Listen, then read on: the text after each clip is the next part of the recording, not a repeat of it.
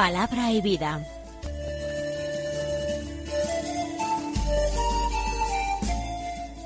Con el padre Manuel Horta, desde Sevilla.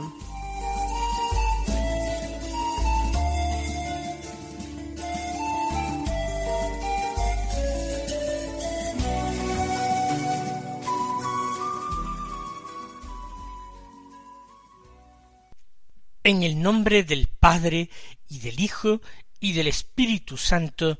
Amén. Alabados sean Jesús y María. Muy buenos días, queridos amigos, oyentes de Radio María y seguidores del programa Palabra y Vida. Hoy es el día del Señor, es el vigésimo cuarto domingo del tiempo ordinario se va normalizando nuestra vida una vez que hemos retomado después del verano nuestras ocupaciones habituales, nuestro ritmo de vida ordinario. Hemos vuelto a la realidad. Y nosotros en la realidad queremos hacer presente al Señor. Queremos vivir una amistad sincera con Él en lo ordinario de la vida, en la realidad, en la prosa de cada día. Este domingo 12 de septiembre nos ofrece en la liturgia de la misa una ración abundante de palabra de Dios, lectura del Antiguo Testamento, que en este caso es del profeta Isaías, lectura del Nuevo Testamento, que es de la carta del apóstol Santiago, y finalmente continuamos con la lectura del Evangelio de San Marcos.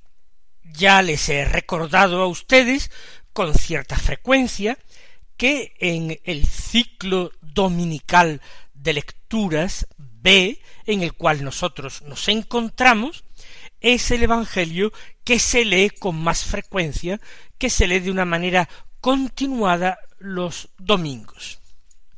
En el capítulo octavo de este Evangelio tomamos los versículos veintisiete al treinta y cinco, que dicen así En aquel tiempo Jesús y sus discípulos se dirigieron a las aldeas de Cesarea de Filipo. Por el camino preguntó a sus discípulos ¿Quién dice la gente que soy yo? Ellos le contestaron unos Juan el Bautista, otros Elías y otro uno de los profetas. Y él les preguntó ¿Y vosotros quién decís que soy yo? Tomando la palabra Pedro, le dijo Tú eres el Mesías. Y les conminó a que no hablaran a nadie acerca de esto. Y empezó a instruirlos. El Hijo del hombre tiene que padecer mucho, ser reprobado por los ancianos, sumos sacerdotes y escribas, ser ejecutado y resucitar a los tres días. Se lo explicaba con toda claridad. Entonces Pedro se lo llevó aparte y se puso a increparlo. Pero él se volvió y mirando a los discípulos, increpó a Pedro. Ponte detrás de mí, Satanás Tú piensas como los hombres, no como Dios. Y llamando a la gente y a sus discípulos, les dijo Si alguno quiere venir en pos de mí, que se niegue a sí mismo, tome su cruz y me siga. Porque quien quiera salvar su vida, la perderá. Pero el que pierda su vida por mí y por el Evangelio, la salvará. Pues ¿de qué le sirve a un hombre ganar el mundo entero y perder su alma? Nos encontramos en el punto central del Evangelio de San Marcos. No solamente porque el episodio que hemos escuchado es importantísimo, sino porque es prácticamente la mitad de este Evangelio, que tiene dieciséis capítulos, el último bastante breve. Estamos en el capítulo ocho, versículos, como hemos dicho, veintisiete al treinta y cinco. Hagan la prueba, verán cómo está prácticamente en la mitad del Evangelio. En la primera mitad del Evangelio, Jesús se ha ido manifestando a los hombres, ha ido ganando seguidores, discípulos, algunos auténticos discípulos, amigos, apóstoles, otros más bien seguidores, admiradores de Jesús, personas desconcertadas. También se ha ganado enemigos. Y a lo largo de esta primera parte del Evangelio, el Señor con sus palabras y con sus obras ha tratado de responder a esa pregunta de ¿quién es este hombre? ¿Quién es Jesús? Él ha venido a decir con palabras y obras que es el Mesías. La segunda parte del Evangelio, inmediatamente después de confesar Simón Pedro su fe, inmediatamente después viene el anuncio de la pasión, el primer anuncio de la pasión por parte de Jesús. Empieza la segunda parte del Evangelio en la cual Jesús, con sus palabras y con sus obras, va a tratar de profundizar en esa respuesta. Él es no solamente el Mesías, porque el Mesías podría ser un hombre llamado por Dios, un hombre excepcional, pero simplemente una persona humana. Jesús va a revelar que Él es una persona divina, que Él es el Hijo de Dios. Esa es la tesis del Evangelio de San Marcos y de sus dos mitades, y nosotros estamos precisamente en el quicio. Para esta enseñanza, para plantear la cuestión como una pregunta, como un sondeo acerca de las opiniones de la gente, Jesús se lleva a los discípulos fuera de la tierra de Israel, a las aldeas de Cesarea de Filipo, esa parte que constituyó una de las herencias de Herodes el Grande a sus hijos. A Arquelao le correspondió, nos lo dice el Evangelio, la Judea y Jerusalén, a Herodes le correspondió la Galilea, y todavía dio a su hijo Filipo la Traconítide y la Iturea. Ahí es donde se sitúa Cesarea de Filipo. Allí, por el camino, estamos muy cerca de Siria, de la actual Siria, pregunta a sus discípulos quién dice la gente que soy yo. Aparentemente es una pregunta inocente. Uno pensaría que se trataba simplemente de recoger cotilleos por aquí y por allá. ¿Quién dice la gente? Y los apóstoles no tienen dificultad en responder inmediatamente, porque ellos también tienen los oídos abiertos, porque ellos también se están haciendo esa pregunta desde hace tiempo, aunque no se hayan atrevido a formulársela al Señor directamente. Pero se preguntan quién es este hombre. Sobre todo cuando Jesús hace un milagro extraordinario o expulsa un espíritu inmundo de un pobre poseso. ¿Quién es éste? En una ocasión que se levantó una terrible tempestad en el lago, cuando Jesús calmó la tempestad y serenó el movimiento de las olas, increpando al viento, los suyos se preguntaron quién es éste, que incluso ordena con autoridad a los elementos, al viento y al mar, y le obedecen. La naturaleza le obedece. ¿Quién es éste? Por eso los apóstoles están también con los oídos bien abiertos, captando las opiniones de la gente, y la comparten con Jesús. Le contestaron, ahí participaron en la conversación seguramente muchos o todos los apóstoles, los doce. Todos habían oído algo, querían apoyar lo que decía algún compañero o añadir un nuevo dato, una nueva opinión que hubieran escuchado. Unos dicen Juan el Bautista, otros Elías y otros uno de los profetas. Sorprendentemente ninguno de ellos recoge como opinión escuchada este es el Mesías. Y eso tuvieron que escucharlo los apóstoles. Había gente que inmediatamente empezó a preguntárselo. ¿Es que acaso dicen los evangelios que reaccionó la gente, ¿acaso cuando venga el Mesías hará obras tan grandes como las de éste? ¿No será entonces éste el Mesías? Porque es difícil imaginar que un hombre que venga después pueda hacer obras tan extraordinarias como las hace ésta. Pero aquí, en el Evangelio según San Marcos, los apóstoles se reservan semejante afirmación o semejante rumor. Quizás les parezca atrevido. Si Jesús es el Mesías, ¿por qué no lo reivindica? ¿Por qué no lo dice abierta y públicamente? En una ocasión acudieron a Jesús en Jerusalén doctores de la ley para decirle ¿Hasta cuándo nos vas a tener en vilo? Si tú eres el Mesías, dilo, dilo ya abiertamente. En definitiva, eh, lo que querían no era una revelación de Jesús, sino tener motivo para una acusación, para una denuncia. Pero Jesús no lo decía abiertamente, y los apóstoles no se atreven a preguntar semejante enormidad.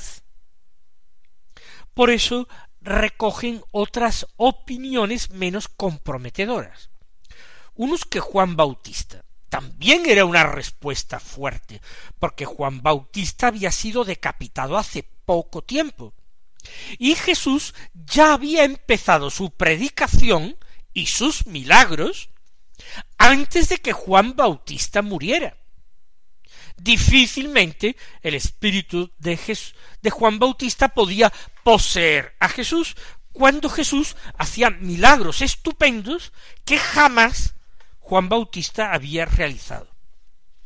Pero por opinar la gente que no quede, al menos están diciendo algo elogioso de Jesús porque Juan Bautista tenía fama entre el pueblo de hombre santo y de gran profeta. Su predicación junto al Jordán y su movimiento de bautismos había causado una impresión muy honda y había logrado reunir a mucha gente a su alrededor en el Jordán.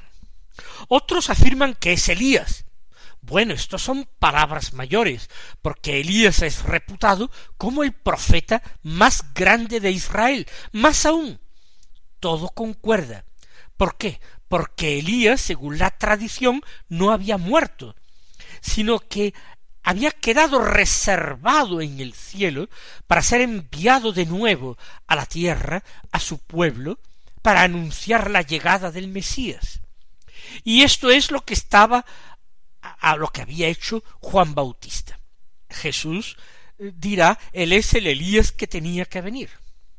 Pero algunos lo dicen también de Jesús, un gran profeta.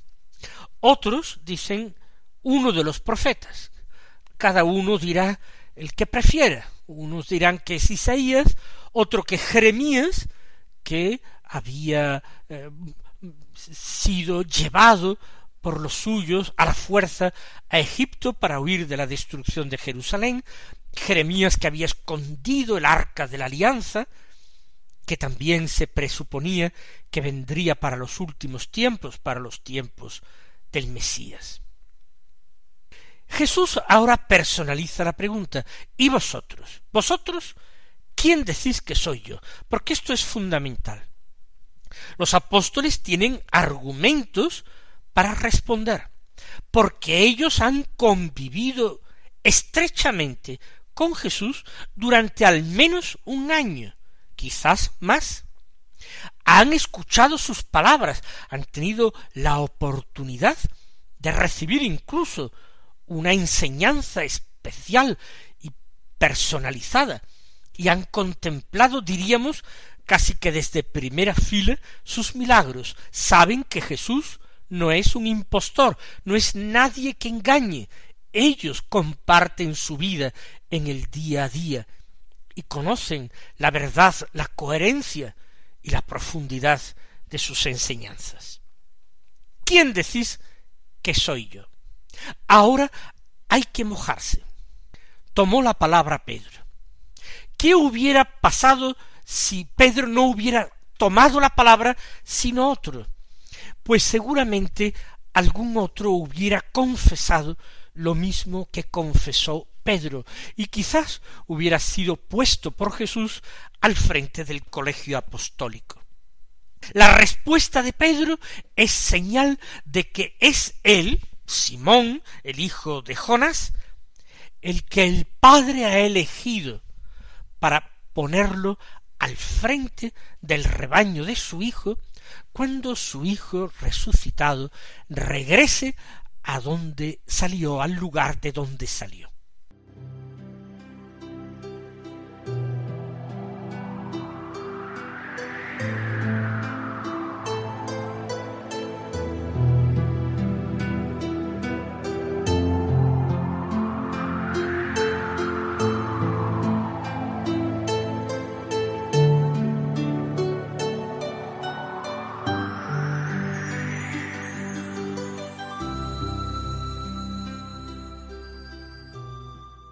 Así pues, Simón Pedro toma la palabra no porque sea el más audaz, el más osado, el que tenía más fe o más amor. Es porque es él el primero que tiene una revelación del Padre Dios.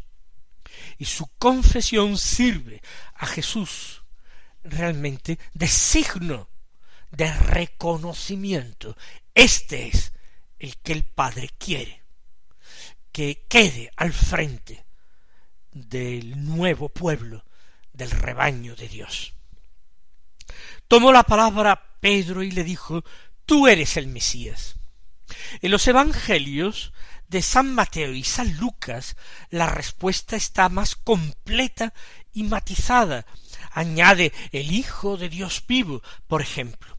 Aquí Pedro va a lo esencial, porque como ya he dicho antes, esa es la estructura o la tesis del Evangelio de San Marcos. Toda la primera parte del Evangelio tiene que desembocar en este reconocimiento, en esta confesión. Tú eres el Mesías. Una vez reconocido Jesús como Mesías, ahora va a empezar a mostrar que Él es también el Hijo de Dios.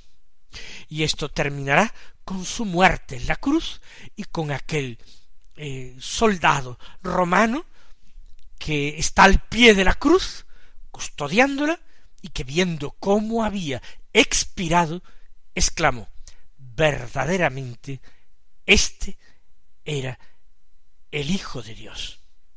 Esto es lo que narra San Marcos específicamente demostrando finalmente su tesis de que Jesús es el Mesías y el Hijo de Dios. Pues bien, Simón Pedro dice esto, y Jesús les conminó a que no hablaran a nadie acerca de esto, porque cada hombre, cada mujer, cada discípulo tiene que llegar a esta convicción personal, a este reconocimiento personal, a este acto de fe, personal. No puede ser sustituido por nadie. Está claro que la Iglesia tiene que confesar a su Señor y Maestro como Mesías y como Hijo de Dios. Pero en este momento no convenía crear falsas expectativas. Porque si todo el mundo tuviera la misma idea acerca de cómo tendría que ser el Mesías, cuál tendría que ser su misión, entonces no habría habido inconveniente en que Jesús aceptara abiertamente su mesianismo. Pero es que en la misma Sagrada Escritura parece que se combinaban distintas imágenes. Por una parte estaba el siervo de Yahvé, ese personaje sufriente, siervo de Dios, que había de padecer por el pueblo. Eso sí se ajustaba bastante bien a la voluntad del Padre.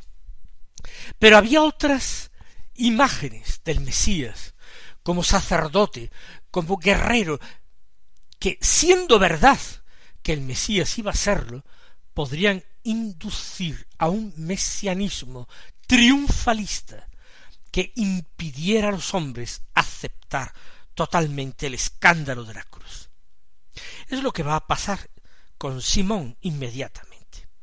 Porque Jesús empieza a instruirlos enseguida, sin darles tregua, sin esperar ni un momento. El Hijo del Hombre tiene que padecer mucho, tiene que ser reprobado por los ancianos, sumos sacerdotes y escribas, ser ejecutado y resucitar al tercer día. Jesús está ya delimitando cómo va a manifestarse su mesianismo. Padecer, pero no solamente padecimientos y sufrimientos. Muchos grandes personajes de la escritura habían sufrido por su fidelidad a Dios. Pero es que iba a ser reprobado el Mesías por Israel, Israel oficial representado por el Sanedrín. El Sanedrín estaba compuesto por los ancianos, los la nobleza laica, los terratenientes y personas con fortuna, sobre todo viviendo en Jerusalén y alrededores, los sumos sacerdotes, que era el alto clero que atendía el templo allí in situ, sin necesidad de desplazarse según turnos, y los escribas, los doctores de la ley, que se habían hecho muy importantes después del destierro. Esto sí que es escandaloso, que el Mesías vaya a ser rechazado precisamente por el pueblo al que se envía. Y no sólo rechazado, sino ejecutado. Pero lo que sigue todavía es más extraño, y resucitar a los tres días. Y añade San Marcos, se lo explicaba con toda claridad. No es que fuese fácil de aceptar, pero no podían quedar dudas acerca de que eso era lo que Jesús estaba diciendo. El escándalo de la cruz sobreviene inmediatamente. Pedro se puso a increparlo. Y es interesante, porque no por eso Jesús rechazará a Pedro ni se volverá atrás en esa misión importante que le habría confiado, aunque no lo dice aquí en el Evangelio de San Marcos. Él acepta en sus testigos también la debilidad y los exhorta no a pensar como los hombres, sino a pensar como Dios. Termina el Señor con esa enseñanza acerca de la importancia de tomar su cruz, porque el camino del Mesías es camino normativo para todos los suyos, para todos los cristianos. Que el Señor os colme de bendiciones y hasta mañana si Dios quiere.